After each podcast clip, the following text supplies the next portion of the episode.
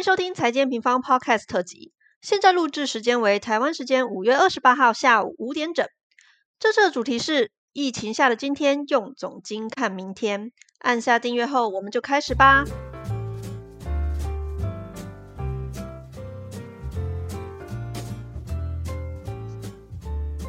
Hello，大家好，我是财经平方 Roger。嗯，很开心还是可以透过 Podcast 频道哈，在线上跟喜欢我们的听众在一起来聊总金。那为什么讲线上呢？重点是因为五月开始吧，疫情的发展其实超乎我们的想象啊。在五月十四号，我们录完跟市场先生的特辑之后呢，隔天双北就升到了第三级，然后紧接全国也是三级警戒了。那 N 平方其实为了减少员工接触的风险啊，我们在三级警戒的时候，也宣布说，哎，所有的员工呢都是居家办公的。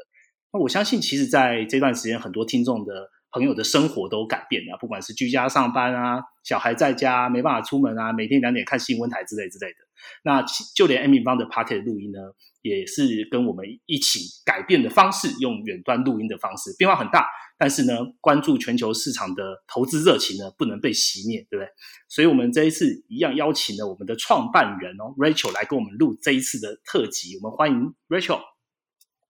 Hello，大家好，我是财经平方 Rachel。好，我现在其实也是没有看到 Rachel 的脸，然后开始录音哦，所以我们就是彼此抓一下自己的默契啦。其实 Rachel 也是两个月没有上我们的 Podcast 这个频道了。那在呃录音的这周呢，N 平方也出具了六月的月报，就是五月二十七号，我们出具了六月的投资月报了。那今天要请 Rachel 来跟我们分享很多总金的观察。那在开始之前呢，先问一下 Rachel，哎，你这两周在家里除了工作之外，还有做什么吗？除了工作之外，就是去全联看 Netflix 和玩 Switch，还有听 Podcast。OK，好 好好，且有讲到 Podcast，就是基基本上我们在就是如果都待在家里，应该是线上的东西能碰的都碰了。那这两周我也听了蛮多的 Podcast，然后知道一些全球脉动。那 N 明方怎么看呢？今天就来告诉你哦。那今天就是分呃两个主要的主题。第一个主题呢，我们当然请 Rachel 来分享一下，在五月二十七号热腾腾推出的投资的六月的投资月报的内容。那毕竟二零二一的上半年快结束了嘛，那下半年到底怎么看？尤其大家很关注的哦，疫苗在欧美这边施打状况越来越好了，美股是不是？美股、欧股是不是还有高点？但是反过来看，亚洲尤其是台湾，疫情开始变得比较糟糕一点了。那我们如 N 平方是如何来观察本波的台股的行情呢？最后呢，我们也想要这个机会听听 Rachel 对于总金影响力论坛的一些想法。那我们就直接开始今天的主题吧。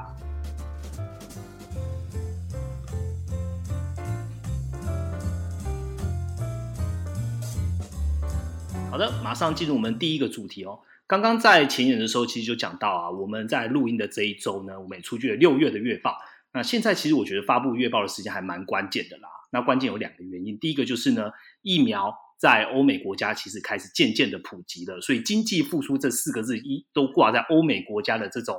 呃，都跟他们走在一起。但反而看到疫情好像也没有想象中这么容易被消灭，不管是东南亚、印度，甚至是近期的台湾。所以大家其实也想知道说，在疫情的影响影响之下，各个重要的市场的走势会是怎么走？那我想先问 Rachel，从成熟市场先来问一下好了。美国消费强，就业好像也在复苏，那欧洲不止制造业强，甚至消费。也出现了反转的趋势了，那大家就会关心喽，美股、欧股可能还会有高点吗？Rachel，你觉得呢？我觉得刚刚你已经把答案都讲完了。如果你觉得 如果你觉得经济基本面非常好的话，那当然是有高点，就是非常有可能的嘛。那其实我们在观察基金基。经济的一个基本面上面，我们很早就有提及说，今年的两大成熟市场，美国跟欧洲，他们其实一个具有财政上面的资源，然后而且是最强的生产力经济体，那另外一个正在复苏，然后而且具有高值利率保护，都可以去对抗，是说其他商品，就像是债券值利率上扬这种威胁。那这两个经济体，我们觉得说，在第二季、第三季的一个整体的状况都还是非常不错，不太需要太过担心的啦。那我就分别来讲一下这两个经济。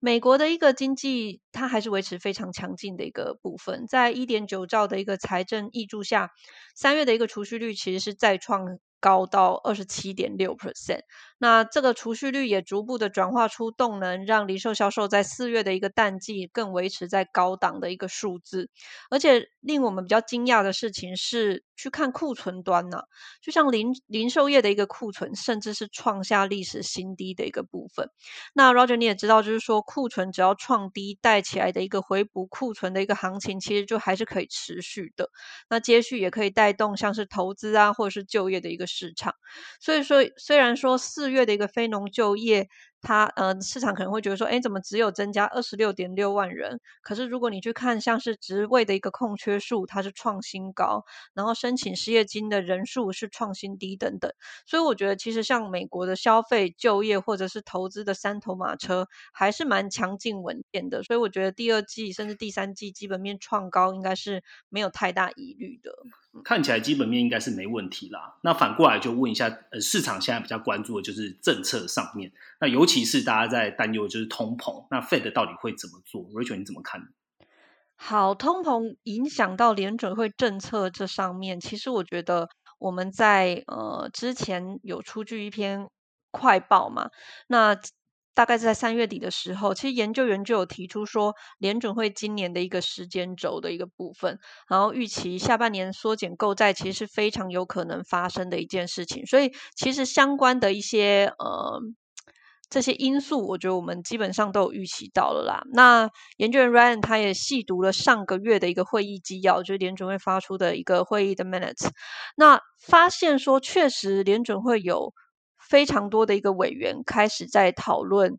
呃，购债现在的一个状况这件事情。那他的原文翻译其实是，呃，是这些委员他们觉得说，还是需要一些时间来去见到最大的就业跟价格稳定目标的一个实质进展。那如果经济继续迅速的朝向联准会目标发展，那就会建议在未来数个月的会议中开始讨论减缓每月购债的一个速度。这大概是他们的原文。那这件事情也就是在暗示说，其实下半年去减少购债是蛮有机会发生的一件事情。但是与此同时，我们也是细读的我们整个一个会议纪要，你会发现说，哎，这么多的一个纪要里面有一些好消息。那像好消息就是，这些委员他也同样赞同说，可以开始设置长设回购，甚至说之前的一些措施，像 FIMA 这个针对美元流动性的一个措施，可以永久化的一个讨论。那我简单介绍一下长设回购跟 FIMA 这两个措施到底是什么。这两个措施其实有点像哦。长设回购指的就是说，银行或者是机构，如果你持有美债，你就有机会拿来跟联准会换取美元。那是使得美债进一步的货币化，也就是说，有美债你就能换美元这样子的一个动作。那这样子的动作其实就会让这些机构更愿意持有美债。那反正遇到了问题，我再来跟联储会换钱，增加流动性嘛。那这是长设回购的部分。那另一个 FMA 的道理其实是一样的。这 FMA 它其实是去年三月三十一号最后肺炎疫情影响流动性的时候，联准会的一个大绝招哦。那大在大家纷纷就是去抛售美元的时候，因为那时候大家都很恐慌嘛，在抛售美元的同时，联准会就宣布这 FIMA 账户的一个海外央行或者是货币机构，只要你有美债，你就能拿来换美元。所以在那个时候顺利的解决当时三月股债全跌的一个流动性危机，因为如果美债你可以拿来被货币化。你其实就有机会去增加美元的一个流动性，所以当时压低了美元，成为救命的一个武器。那这个 FIMA 这个措施，它本来只宣布到呃，只宣布做六个月，就当时三月的时候只宣布六个月，然后一路延延延延到现在，很多的一个措施都已经。呃，取消了，但是针对这个措施，联准会正在讨论说，我有没有可能永久化这个措施？就是显示说，哎，联准会其实它一方面可能会慢慢的减少它购债的速度，但是当市场真正需要的时候，它也还是有这些措施来去支持美元的一个流动性，来降低减缓购债的一个冲击。那其实我觉得这两个措施，它都是在呃危机时提供的一个流通工具啊，而且它还有另外一个呃好处，除了美元的流动性以外，它有另外一个好处，就是说它可以让现在拜登政府大幅发债的时候，让这些国内或者是海外机构，他愿意持有更多的美债，反正之后有可能拿来换美元。所以我觉得从联准会的会议纪要里面，你可以看到出，哎，可能他在说他可能要开始慢慢减少购债，可他同样的也在做蛮多的一个配套措施，等于是有补偿措施就对了。嗯嗯。那我们刚刚讲的就是长设回购啊，我们在呃我们的一。呃，线上营学院呢，基本上你看三大央行的课程，你就会知道长策回购它的逻辑跟方法是什么了。那 FMA 就是针对海外机构，刚刚有提到。那讲完了美国之后，我们来看一下欧洲好了。欧洲最近也是还挺不错的哦，德国跟法国都在近期创下了历史的新高。那听起来就是，哎，欧洲回来了，呃，服务业回来了，然后制造业也回来了。那有没有什么比较差或是该关注的呢？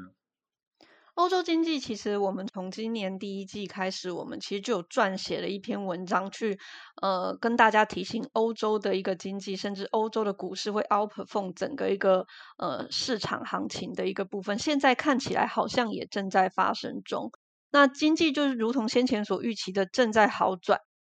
我们先前有提到，看欧洲就先看疫苗施打最快的英国。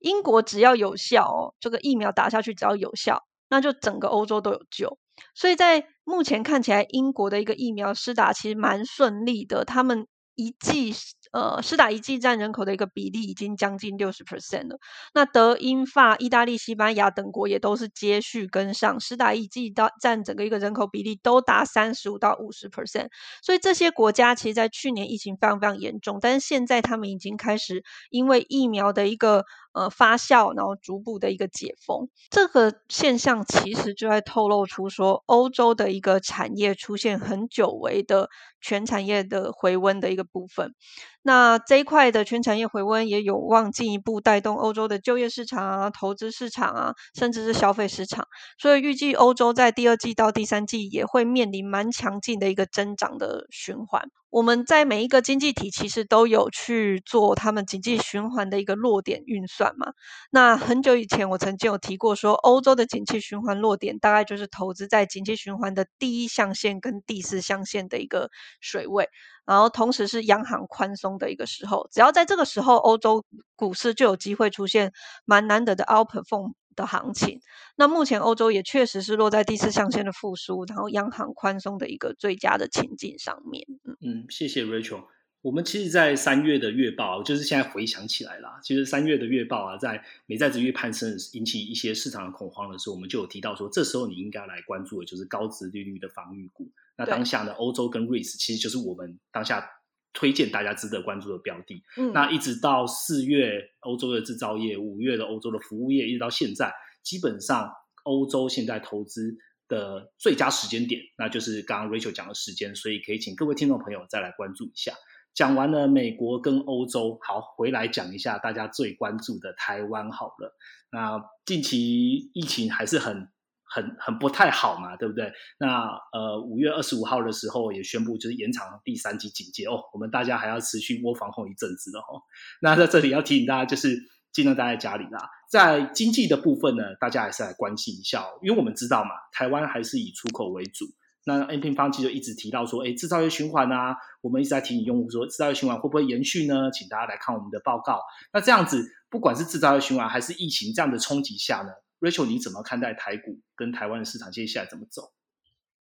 其实股市行情永远都是在最先第一时间就会反应的啦。那个时候疫情刚出来的时候，台股不是有一天跌了一千四百点吗？哦，对对对，所以当天就反应一大点了。对，其实财经平方也在这两周很快速的出具了台有关台湾的一个报告。那我在这边就是提及三个一个重点。首先，我觉得台湾的产业还是以外销为主。我们常常在讲说，呃，整个台湾的出口占 GDP 的比重差不多是六十五 percent 左右。那台股更有七十二 percent 的营收来自于海外，所以其实海外的一个需求持续的向上，台股在这一方面，其实影响就会相对的冲击比较低。那我们纵观说现阶段的，不管是半导体的一个出货，或者是台湾的资通上面的一个出口，或者是美国车用方面的一个国际需求，其实我觉得都还是非常非常的强劲的一个部分。所以对疫情在外销这边，其实还是有一定的缓冲能力的。那现阶段针对疫情的升级，其实经济部也有提出说，像国际供应链啊，或者是产业生产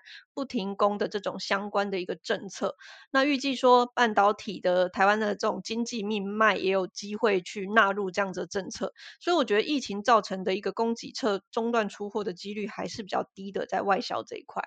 那如果针对国际案例来观察，哦，那其实防疫开始升级到确诊的高峰，依照其他的一个国家来看，平均大概就是历时两到三个月左右的一个时间。疫情的控管指数的高峰跟新增确诊的一个高峰，大概是相差。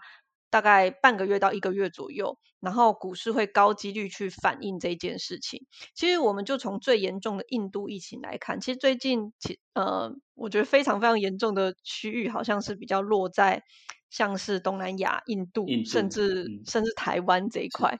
那印度的 Sensex 指数短期的低点其实落在四月十号，但是印度的确诊高峰是在五月七号，所以你可以看得出来说。其实股市它会率先就反映完这件事情，尤其印度我们在分析，而且印度还是以内需为主的一个国家，所以它的疫情造成的一个冲击比台湾更更是严重。但是很有趣的事情是，五月的股市。还是逆势上涨五 percent 左右。这个这个股市的上涨，其实呃，它在涨的是什么呢？它在涨的是呃，印度主要的一个 Sensex 里面指数是金融类股的一个部分。那央行他们印度央行其实是现在新兴市场里面非还算是相对宽松的一个经济体，所以其实它在主要是在涨这个。但是不管怎么样，其实以印度的例子来看，你就可以看出来说，哎，这么严重的一个区域，可是它的股市好像也是率先的就反应过了。所以在这一块也可以应用在台湾的上面。好，我觉得还要多问一个问题哦，就是出口啊，或者其他国家案例，我们现在听完是了解了。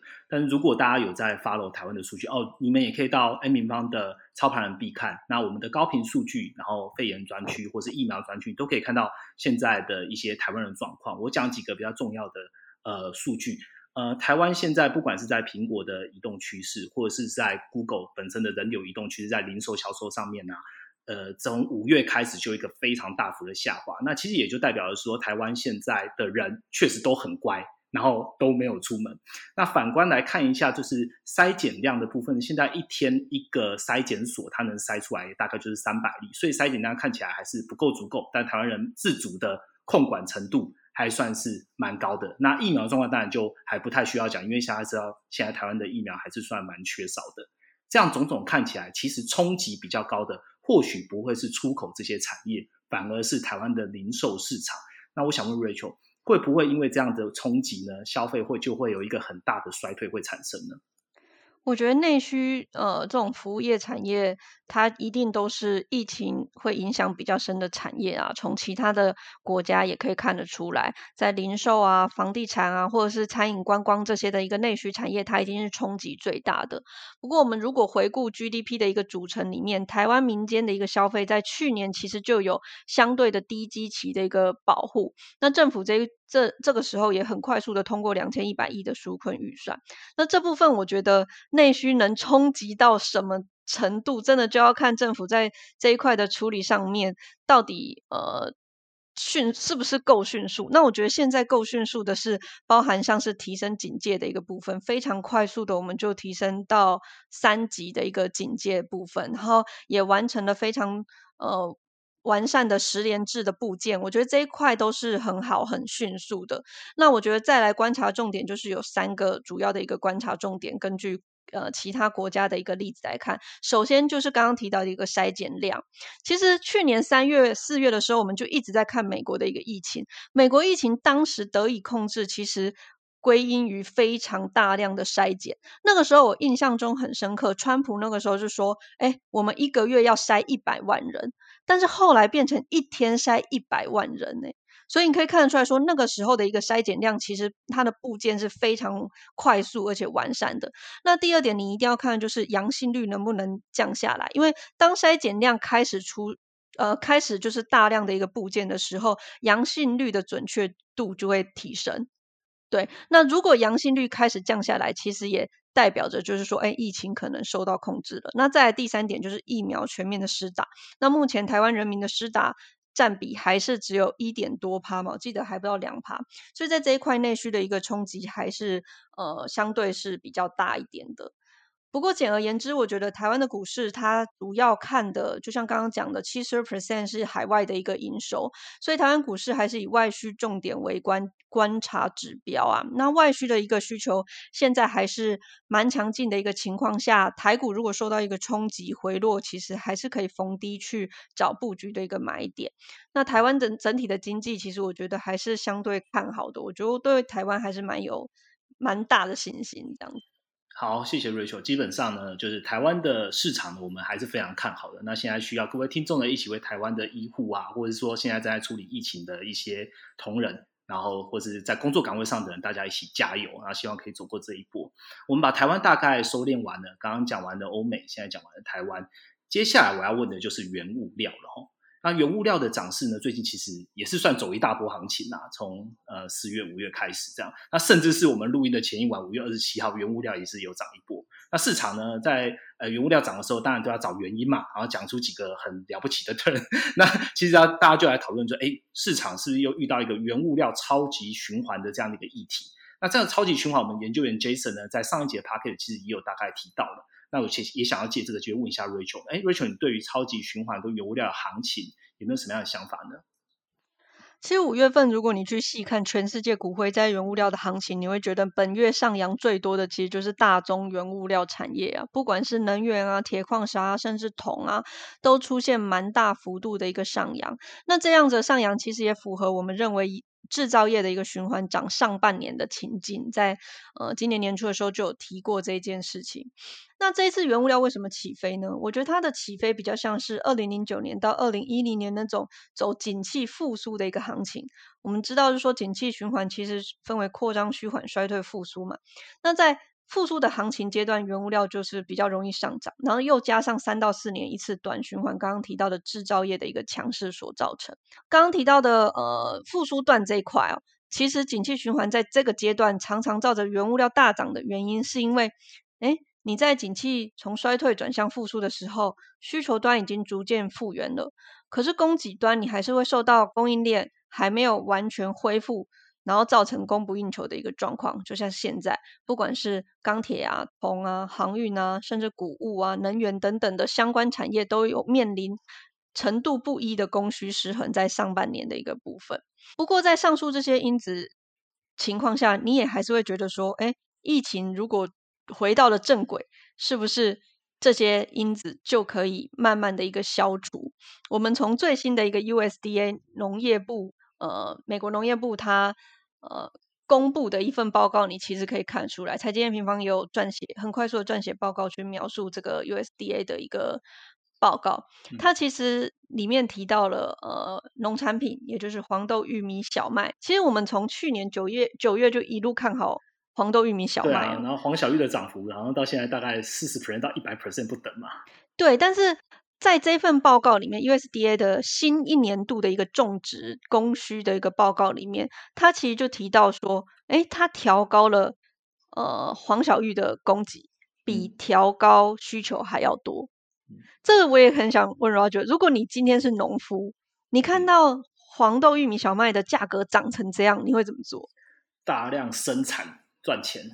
大量种植相关的一个。的一个呃谷物嘛，这其实就是呃 cycling 的股票，它很容易就是出现这种状况，就是循环性的一个的呃产业，它很容易出现这种状况，就是说，哎，好，我今天因为呃这个原物料大涨，所以我就去多种一点这样子的植物，那在这样的情况下，供给就会慢慢慢的的变多，然后甚至在最后超过需求的一个状况，所以其实你从 USDA 的农业部的报告，你已经嗅到了一点点这样子的一个气息在里面。不过我们觉得说，短期来看，在消费大国美国的一个库存，刚刚有提到嘛，零售业的库存实在太低了，在这库存还是处在比较低档的一个情况下，制造业的循环，我们今年我们今年认为它有机会延续到第三季，所以原物料或新兴市场在这一块还是是有所支撑的一个部分，只是我们拉长战。线来看，假设我们把战线拉长，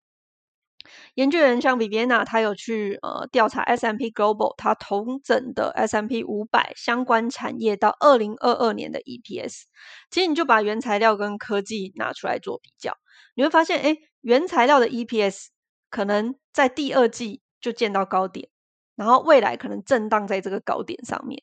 可是生产力相关长线的一个科技族群呢？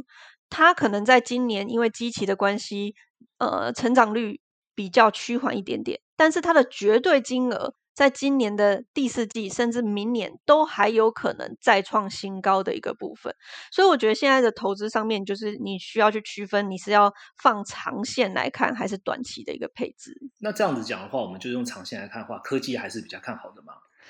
我觉得生产力循环底下，科技当然是最最最受惠的。但是其实我这边也补充一点哦，有很多很不错的美国的公司，它其实都开始导入科技的元素在里面了。之前我们研究员就有提过啊，GICS 就是全球行业分类标准这个 GICS 这个这个单位啊。他在二零一八年就进行了改制，他改制什么呢？他觉得说，哎，各大产业里面好像因为生产力的一个科技板块市值越来越大了，所以他把这些呃科技类股分。别分门别类的去归类在其他的一个板块里面，譬如说 eBay 或 Amazon，它就把它归类在循环性的一个消费的板块里面。所以其实我觉得在选择上面，你也可以反向去选择。其实像有一些成功转型或导入科技元素在里面的一些公司，其实也都会受惠这个生产力的一个循环上面。我觉得它还是有机会去收回的。嗯，讲到生产力循环呢，我也想要跟各位听众朋友提醒一下哦。如果就是进展顺利的话呢，我们应该会在你们听到 Parker 的这一周，也就是录音的下一周啦，会推出生产力循环下的科技巨头。艾米旁是怎么看的？那我们的研究员 Mark 呢？他不但出具了在操盘人必看的图表，甚至还会有文章一起告诉你说，什么叫生产力循环？生产力循环下的科技巨头，你该关注哪些要项？跟他们的财报有哪些点是你一定要知道的？好，那讲到这边呢，我所以我想请 Rachel 来分享一下哦。就是其实我们从二月的月报中，我们就有提到所谓的关键行情时间轴，现在看起来好像很多都发生的。那接下来的两季呢，会怎么看？我觉得在呃基本面上面啊，今年年初到现在，我就一直提到三大基本面支撑，那包含第一季的呃拜登这边只要推出财政政策，就有机会去呃 cover 很多的一个需求的一个部分，像一点九兆的财政政策。那第二季再来就又紧接着是低基期的效应，像是呃因为去年基期很低，所以今年的一个整个呃经济数字在第二季。都会出现非常亮眼的一个经济数字，现在正在发生。那下半年，我觉得先进国家就有机会达到群体免疫的一个状况。我觉得疫苗在其他的一个国家，其实他们的一个施打状况都非常顺利哦。所以最后在。走复苏转为扩张的一个循环的这个阶段，我觉得在第四季之后，它的关键就会转回到，哎，那实体经济就是这种比较落后的，像就业的一个复苏上面有没有机会非常顺利？只要有机会非常顺利的一个情况，我觉得基本面都。没有什么太大的一个问题。那财政政策跟货币政策在这样子一个阶段，可能会转为辅助的一个部分，去支撑整体的一个行情。那呃，当然这样子的基本面也伴随着风险。那下半年我觉得有三个风险，大家是可以留意的。第一个风险可能就是刚刚提到的联准会的货币政策转为紧缩，可能在下半年造成美元的筑底甚至回升的一个部分。在第二点，刚刚提到的制造业循环的一个。中期是不是可能出现回档？像呃刚刚提到制造业循环，我们觉得至少有机会延续到第三季的一个部分嘛。其实去年年中开始，我们就在喊制造业的一个循环，那个时候其实可以直接去喊说，哎，在那个时候我们觉得说制造业循环至少到今年上半年，那个时候可以一次喊一年。那也确实是到今年上半年已经呃陆陆续续发生这件事情了。那那时候为什么可以直接喊一年？其实不是我们呃多会研究，其实从基期的角度，你就可以知道说，哎，大家景气好转的一个情况下，因为低基期的效应，所以在基期的角度，你会看到这么好的一个复苏段的行情，就像送分题一样。只是这样子的循环多头已经将近一年了。那刚因因为库存还是非常低，延续到第三季，那之后我们就会百月或百季更高频率的来观察，说这个制造业循环到底可以延续到什么时候？只是相关的投资，像是原物料或新兴市场的战线，你就放短一点。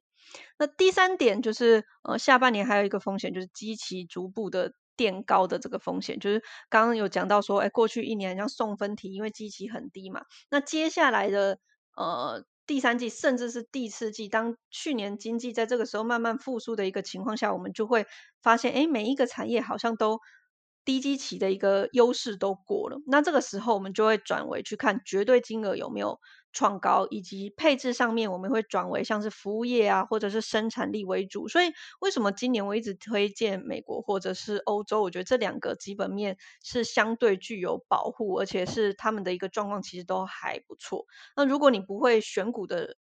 话，我觉得选择指数搭配基本面，你其实都可以持有的蛮安稳或蛮安心的。那投资上面，我觉得记得就是。看长一点，战线放长一点。嗯，好，帮听众朋友再 recap 一下，下半年我们要留意的三个点。第一个点就是呃，联储会的货币政策是不是会紧缩？那我们会在呃每一次联储会的时候跟大家在做及时的 update。第二个点呢，就是制造业的循环会不会因为库存低，然后继续延长呢？我们可能要把时间缩的再短一点，每一季或每呃每一个月，或是更高频率来观察。那最后一个点就是低基期的保护呢，看起来已经是没有了。那接下来呢，可能会转往服务业，所以呢，美国跟欧洲还是我们觉得比较好的一个标的哦。那刚刚 Rachel 讲到的这个，呃，从欧美啊、台湾啊，甚至到原物料，到最近的一个行情时间走呢，我们都还是有在更新到我们最新的六月的月报的内容里面，有更多的细节跟更多的经济体，是我们这一次 p a r k 因为时间的关系，然后没有一次讲到的。所以有兴趣的听众朋友呢，可以直接到 N 的官网。然后打开我们的六月月报，你就可以看到我们全文到底在讲什么。那这次也特别跟大家讲一下，就是我们也特别优化了手机观看的排版哈。所以如果你今天在手机上，因为我有用户告诉我们说，哎，手机看都看不清楚，我们很快，我们工程工程部的伙伴们很快就让他说，哎，手机可以直接看完一整份月报，也不会觉得说字太小或图太小的问题了。那第二个呢，就是很重要一点，就是如果你今天只只想要对这一份月报是有兴趣的呢？我们也推出了 MB 可以单次购买月报的一个方方法，那你只要用呃二十枚 MB，那你就可以购买我们月报。但我还是推荐加入 MM Pro 啊，因为你可以看更多的快报，每一个礼拜有两到三篇的快报，然后还有无限的图表浏览。所以呢，给这样两个不同的方向，让呃有兴趣的听众朋友可以自己来做选择喽。那这就是我们第一个主题。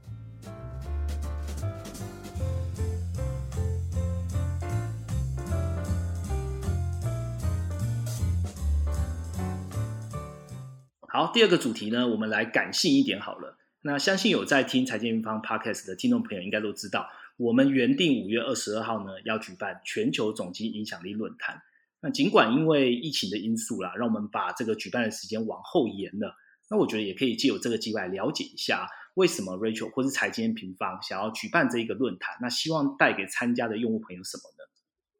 好啊，分享一下这整个呃心路历程好了。其实我觉得，呃，M 平方从二零一五年创立到现在，其实我们一直致力在提供呃很比较精准的一些第三方的数据，然后提供正确的一些投资的资讯。那哦，我觉得这一路以来，其实也非常多人，我也观察到很多厉害的人也在做类似的事情。尤其是在二零二零年，就是去年疫情成为呃影响整个一个经济非常大的一个波动因素底下，好像总体经济已经慢慢的成为显学了，也越来越多人讨论总体经济了。然后，所以我就在想说，哎。假设我可以从总经为出发点，然后 top down 的角度来找几个真的很棒、很愿意呃分享的呃这些专家，然后我们一起来举办一一场论坛，会不会是一件很好的事情？所以那个时候我其实是先想好主题的，那个主题就是我想要从 top down 的角度先来讨论总体经济，所以我邀请了呃 Isaac 王博达跟我一起来讨论呃第一 part 的一个总体经济的一个分享，然后再来到第二 part，当我们先确定总经以后，我们到了第二 part 就是产业趋势，所以我邀请了呃科技导读的周清华，他来聊聊说未来十年有哪一些。非常厉害的科技趋势正在发生，然后呃，再邀请了 M 观点的 Mula 来分享说科技巨头里面的呃有透露出哪一些讯息，然后以及 Benson 来分享区块链的一个部分，然后到了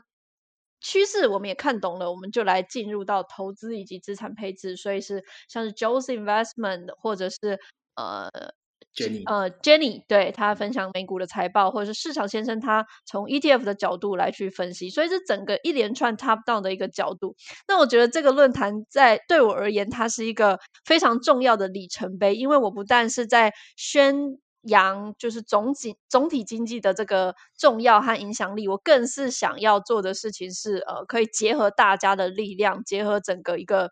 呃台湾很棒、很愿意分享这些知识的。呃，专家的力量，好，我们一起把好的东西拿出来给大家。嗯，我那我记得很清楚啊，就是说那时候 Radio 拍板，就是主题定完之后，他就说好吧，那来邀约讲师。那时候邀约讲师，我们都有点害怕，说哎，那到底约约了之后要跟他沟通多久啊？讲师会不会参加什么的？但很很开心的事情是，当我们把这样讯息 deliver 给这另外八位讲师的时候，哎，大家都很认同我们的想法，而且就是没有很没有考虑很久就说好，那答应我们一起来参加。所以我觉得。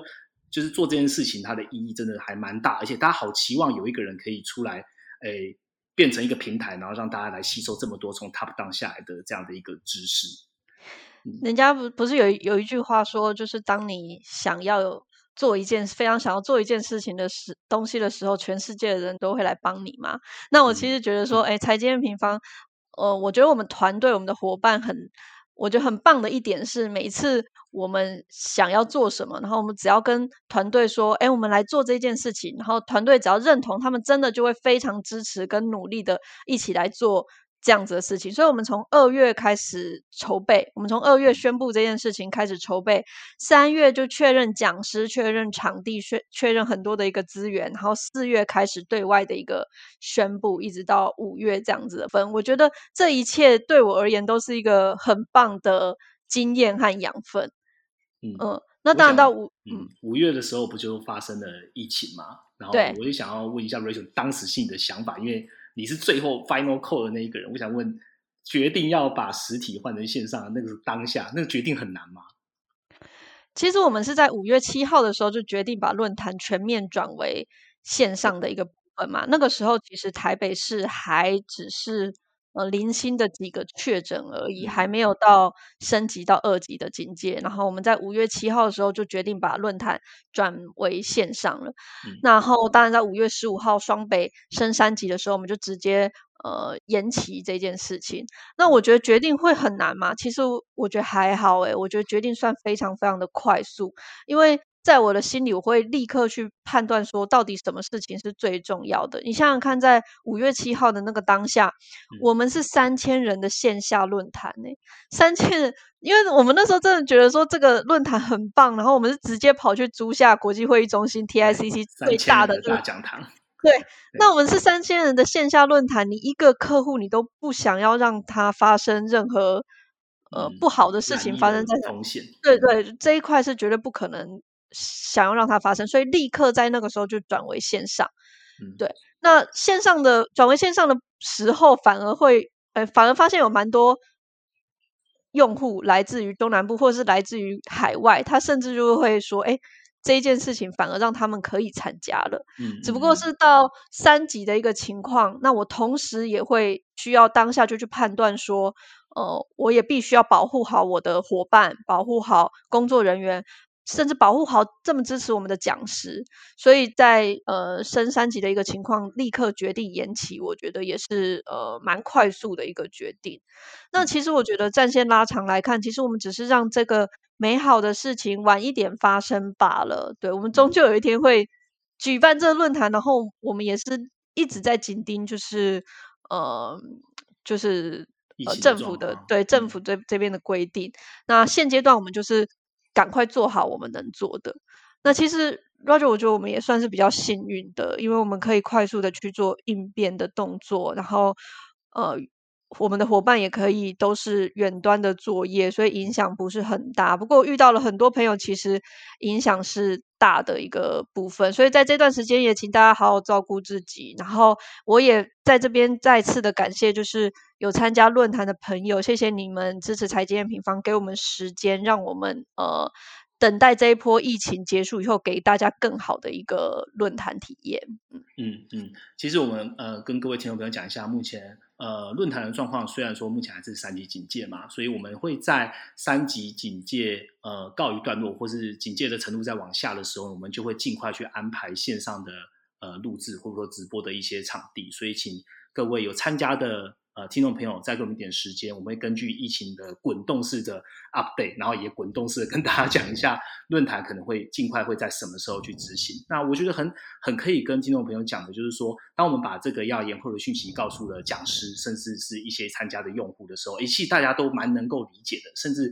很多讲师都说谢谢你们体恤到呃讲师的一些安全啊，或是一些呃染疫的一些风险。所以我觉得在安全无虞的情况下，我们再好好的一起来。关心这个市场的变动，这样才是一个对的方式。这样好，那其实这论坛讲完了之后，N 平方在嗯这一个礼拜吧，也有一件蛮重要的事情要要跟各位分享哦。也就是说，N 平方这从一五年到现在也慢慢的茁壮。那其实我们更期望的是，是越来越多伙伴一起来加入我们，一起来打开大这个市场。所以呢，Rachel，刚好今天你在这，有没有什么人才招募的讯息要顺便提供给听众朋友的呢？有，欢迎就是喜欢 M 平方，然后也觉得可以发挥的人才，呃，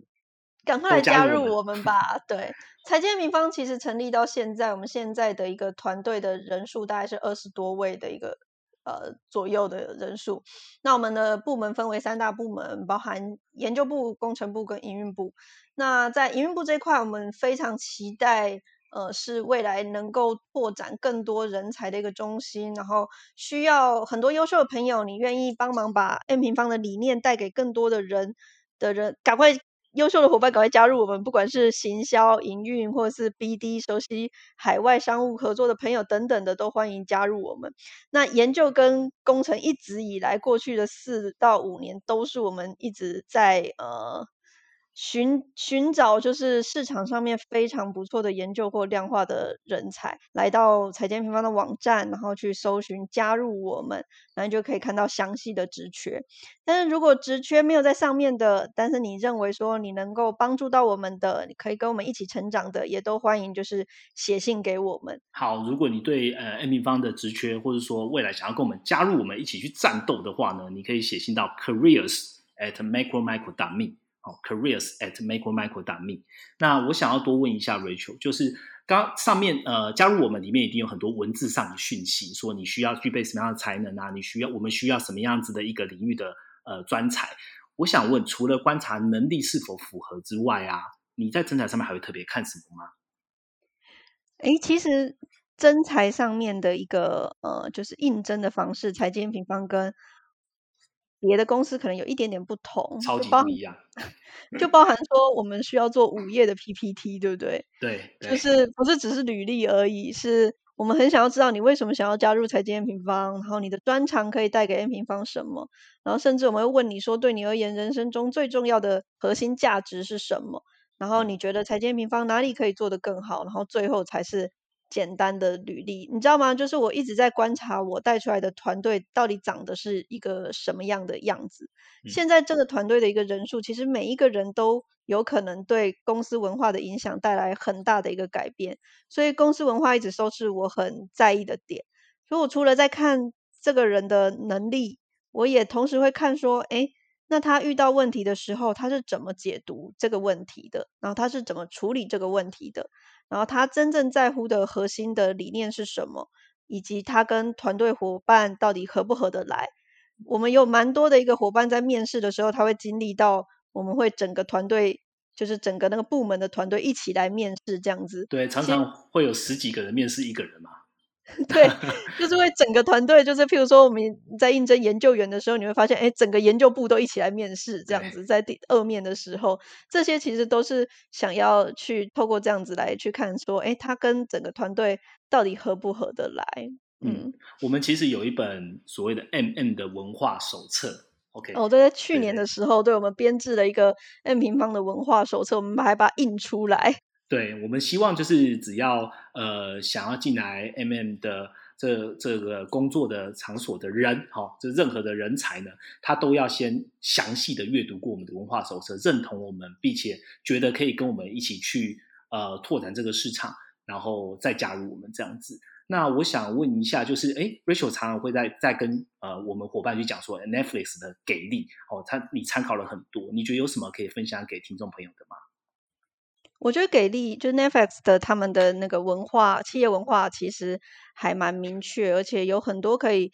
可以呃学习的地方啊，包含就是说呃他们会提到三个很重要的点，包含呃这个团队里面有没有共同的目标，以及呃这个伙伴他旁边是不是坐着非常厉害的同事，或者是这个呃伙伴他是不是。呃，会希望拥有自我成长的一个能力。那我一直觉得财经平方团队有一个很特别的地方，就是在这里面的每一个人，我都能真正的感受到他们的目标是跟公司非常一致的。就他们真的也愿意发挥像总经这种影响力，把好的数据、好的。教育或者是好的一些趋势，我们非常努力研究出来的趋势，推广给更多的人。这是我觉得我们团队呃目标非常向心力很强的一个地方，就是我们都很想要把这件事情做到很好。那我觉得也是有这样子的理念，呃，公司才能一直成长到现在。所以我会希望说，来应征财经平方的伙伴，可能可以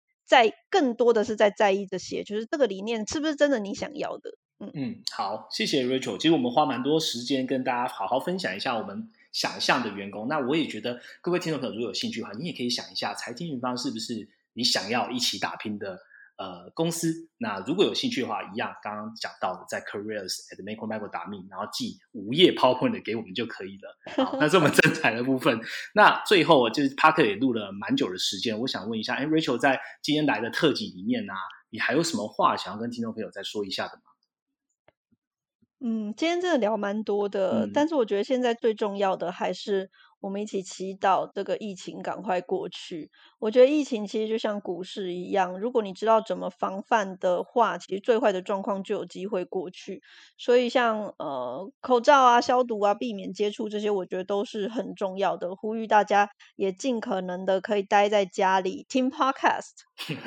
没错，好，那以上呢就是我们这一集的 podcast。那在最后还是要跟大家呃讲一下一个我们即将在进行的事情，也就是大家现在应该在很多媒体上都会听到哦，疫苗啊，为什么有 B N T 啊，为什么有 Moderna，甚至 A Z，那台湾的国产的部分，一定会有很多的投资用户呢去想要了解现在的疫苗的状况到底是什么。所以呢，我们在近期呢跟呃上一次也有来 podcast 甚至跟我们直播的谢医生啊，就是 Chester。医生呢也在讨论说，我们是不是再来录一集 podcast，好好的讲一下目前疫苗的状况到底到了哪里，我们可以接下来期待些什么？那这个时间呢，我们还在安排，应该会在六月六月的时候呢跟大家见面，所以大家尽量 keep 在我们的呃 podcast 这个平台上面，我们会用 Facebook 的方式或是 podcast 的通知会告诉你说，我们什么时候要来开始讲疫苗喽。好，本集就讲到这边。如果觉得这一次特辑不错，麻烦下面给我们五颗星，并且给我们一些回馈，让我们下一次做得更好。那财经研发 p a r k e t 就下个礼拜见喽，